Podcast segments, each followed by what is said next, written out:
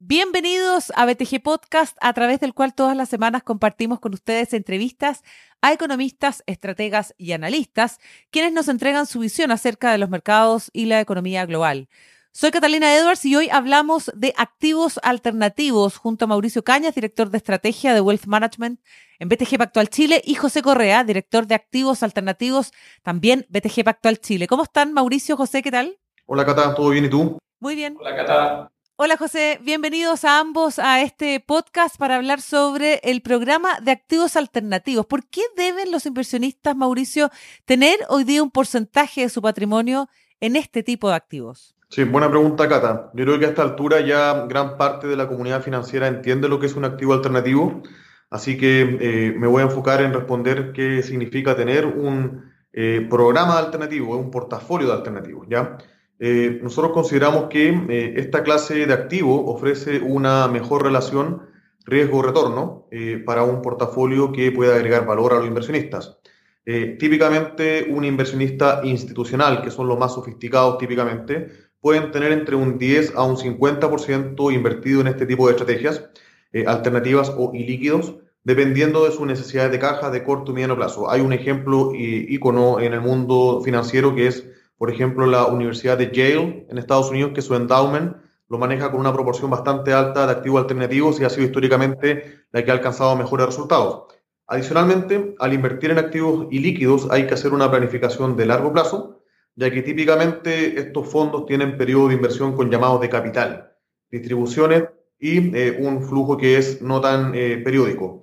Entonces, lograr una exposición definida requiere mucha planificación y acceso a fondos y gestores para lograr diversificación.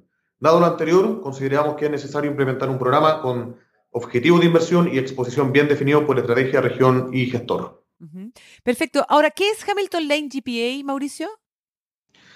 Sí, eh, bueno, Hamilton Lane es un gestor internacional eh, muy reconocido con credenciales de rentabilidad eh, de primer nivel a nivel global y, GPA o GPA es un fondo que se denomina Evergreen, ¿qué significa eso? Que se permanece abierto para la entrada de nuevos capitales, o sea, no tiene una fecha de cierre definida, y está domiciliado en Luxemburgo, ofreciendo acceso a un portafolio de activos alternativos globales en dólares. ¿ya? Eh, este no es un fondo que sea de oferta pública en Chile, por lo tanto, por eso nosotros estamos armando una estrategia para poder invertir desde Chile a través de un vehículo de BTG. el fondo GPA o GPA eh, tiene tres años de historia. Eh, actualmente tiene un patrimonio administrado de 1.400 millones de dólares y eh, consiste en un programa alternativo en sí con diversificación regional, de estrategia y gestores. Es importante destacar que este fondo no es un fondo de fondos, sino que invierte directamente en lo subyacente, dando gran acceso de Hamilton Lane que tiene directamente con este tipo de activos. Ah, perfecto. José, ahora, ¿por qué invertir con este manager en particular? Bueno, Mauricio nos daba algunas luces, pero ¿por qué es tan eh, atractivo para los inversionistas? Sí, nosotros creemos que dado el producto que estamos ofreciendo, este manager la verdad se adecua muy bien a, la, las necesidades. Nosotros somos muy cercanos con el manager, nos ha tocado a mí personalmente ver in situ, digamos, las capacidades en términos de originación de negocios, de análisis, de ejecución, ver, ver los equipos, cómo funcionan, digamos, y la verdad es que para un fondo que busca una diversificación global y por estrategia, etcétera, creemos que no hay mayor contraparte. Creemos que el, el, acceso es único a oportunidades en todos los tipos de activos en un contexto de mercados privados. ¿Y, por qué logran eso? Bueno, por, los activos que ellos administran. Al final, eh, mientras más es el, el Asset Under Management, el AUM, que en el caso de Hamilton Lane son eh, más de 750 billones de dólares, la verdad es que más acceso tienen a mejores oportunidades, a coinversiones principalmente, que es el, uno de los focos de, en términos de estrategia de este vehículo en particular. Por otro lado, este manager tiene ya un track record de más de 30 años de historia, lo cual es un distintivo súper relevante a la hora de invertir en, mercados privados versus las alternativas comparables. O sea, han pasado ya por varios ciclos, varias crisis, eh, y eso a la larga creo yo que, es súper relevante y se paga. La verdad, uno quiere estar con un manager, digamos, que le ha tocado no solamente lo, lo, los momentos buenos de los mercados, sino que también los malos, porque muchas veces eh, en mercados privados hay que hacerse cargo de las empresas, hay que tomar las llaves, digamos, y ver cómo las dais vueltas cuando van mal. Entonces ahí la verdad estar con un manager de esta categoría y, de esta historia es súper relevante. Sin duda. Sí, no, lo último que quería comentar es que, es que tienen esos 30 años de historia, lo que han hecho es track record en cada uno de los activos específicos que invierte GPA, tanto en, en inversiones en private equity, en inversiones directas en private debt y también en inversiones secundarias, que vamos a ver que componen la mayor parte de la cartera de GPA. ¿Y cuáles son los beneficios para los inversionistas, José? Mira, la verdad, yo como te decía, creo que este es un súper buen producto eh, por dos temas. Uno, por el lado de inversiones.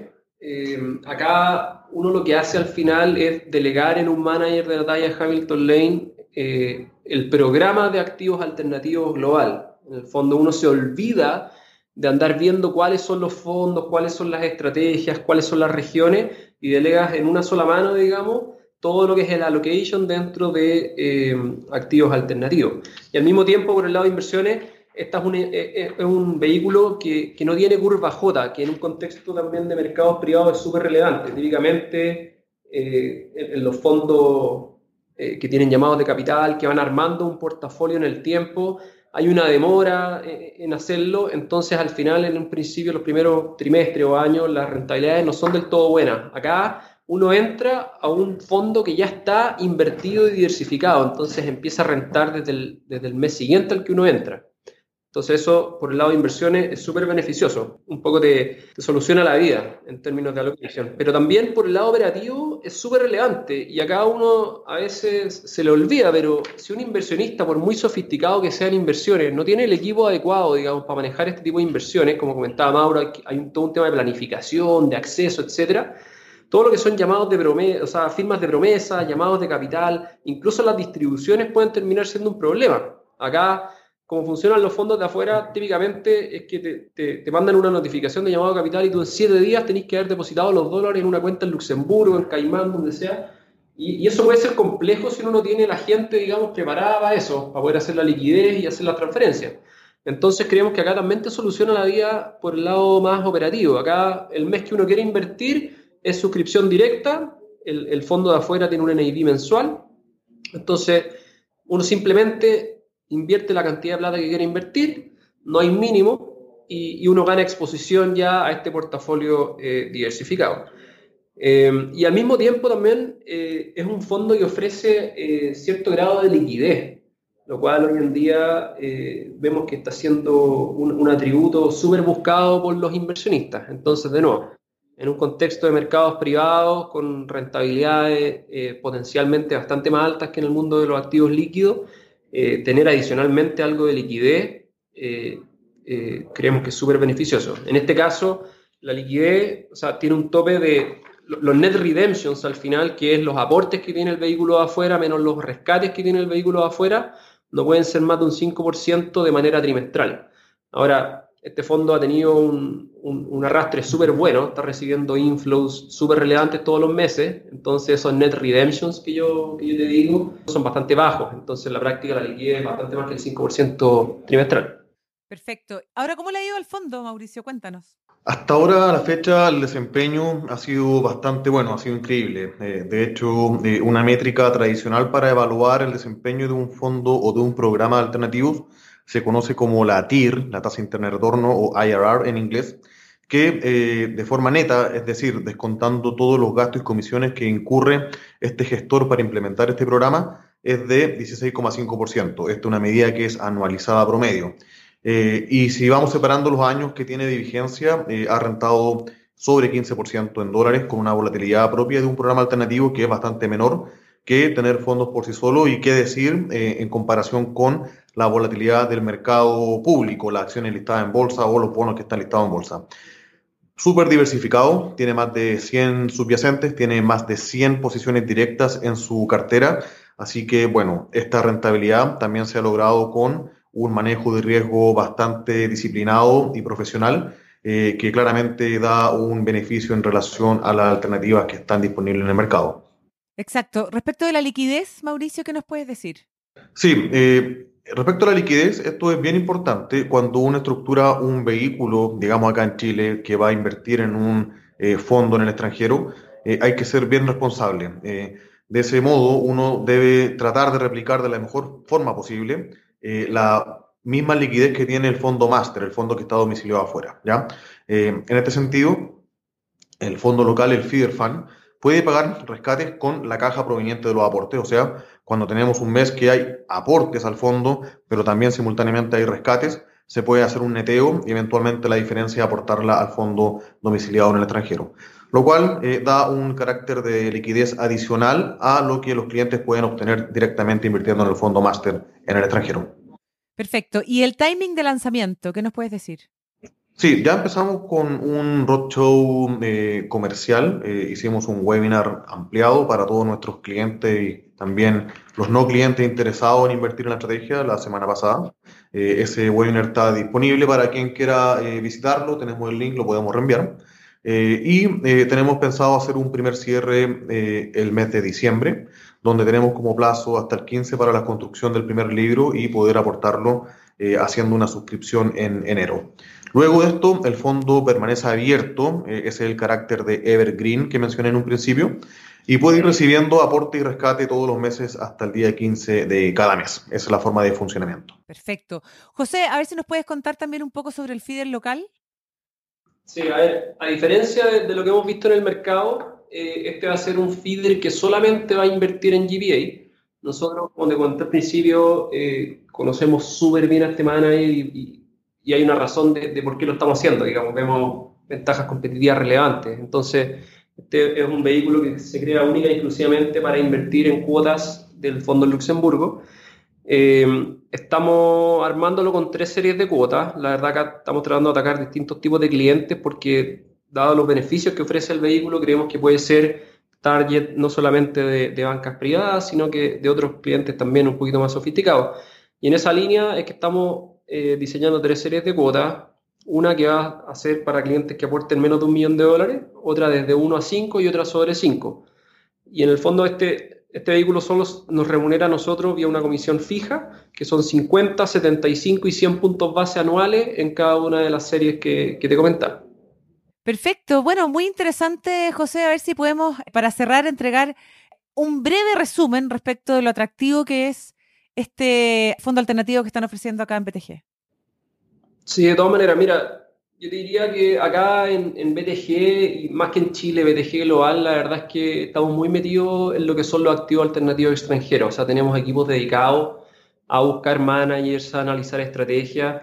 Y nosotros acá, después de darnos muchas vueltas y ver pasar muchos fondos, muchas estrategias distintas en muchas regiones en lo que es private equity, private debt, eh, decidimos en el fondo ir a buscar el manager que nosotros creemos tiene las mejores ventajas competitivas en una estrategia evergreen como, como la que yo te comento.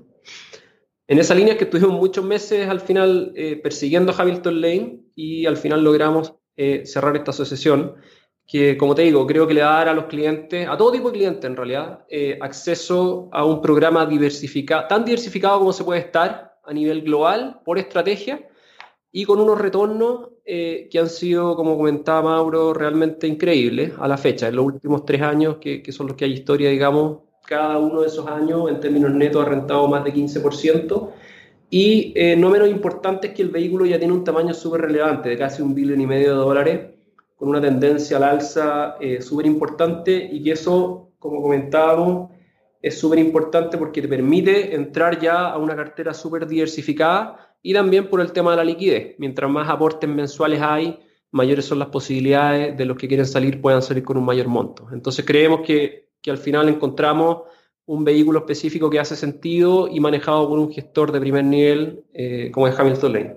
Mauricio Cañas, José Correa, muchísimas gracias por haber estado hoy día con nosotros con esta interesante alternativa de inversión activos alternativos sobre los cuales ustedes se pueden informar más en www.btgpactual.cl. Que les vaya muy bien. Muchas gracias, Cata. Y ustedes, amigos, atentos a las actualizaciones de BTG Podcast. Hasta pronto.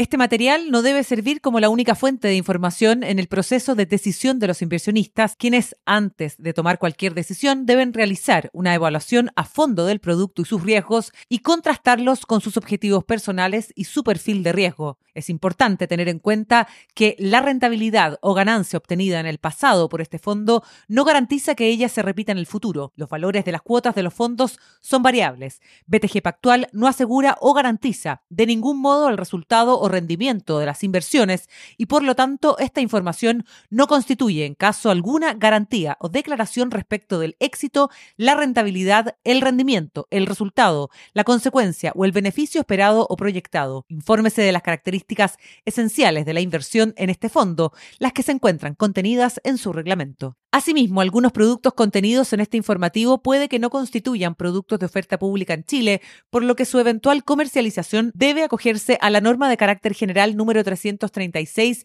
de la Comisión para el Mercado Financiero, la cual establece que en forma previa a la oferta de los valores o al momento de efectuarse esta, deberá incorporarse de forma destacada en toda comunicación y material físico o electrónico que se emplee para ofrecer los valores a los potenciales inversionistas lo siguiente. Fecha de inicio de la oferta, indicación de que la oferta se acoge a la norma de carácter general número 336 de la Comisión para el Mercado Financiero, indicación de que, por tratarse de valores no inscritos en el registro de valores de la CMF, no existe obligación por parte del emisor de entregar en Chile información pública respecto de los valores materia de la oferta, indicación de que los valores a que se refiere la oferta no podrán ser objeto de oferta pública mientras no sean inscritos en el registro de valores que corresponde.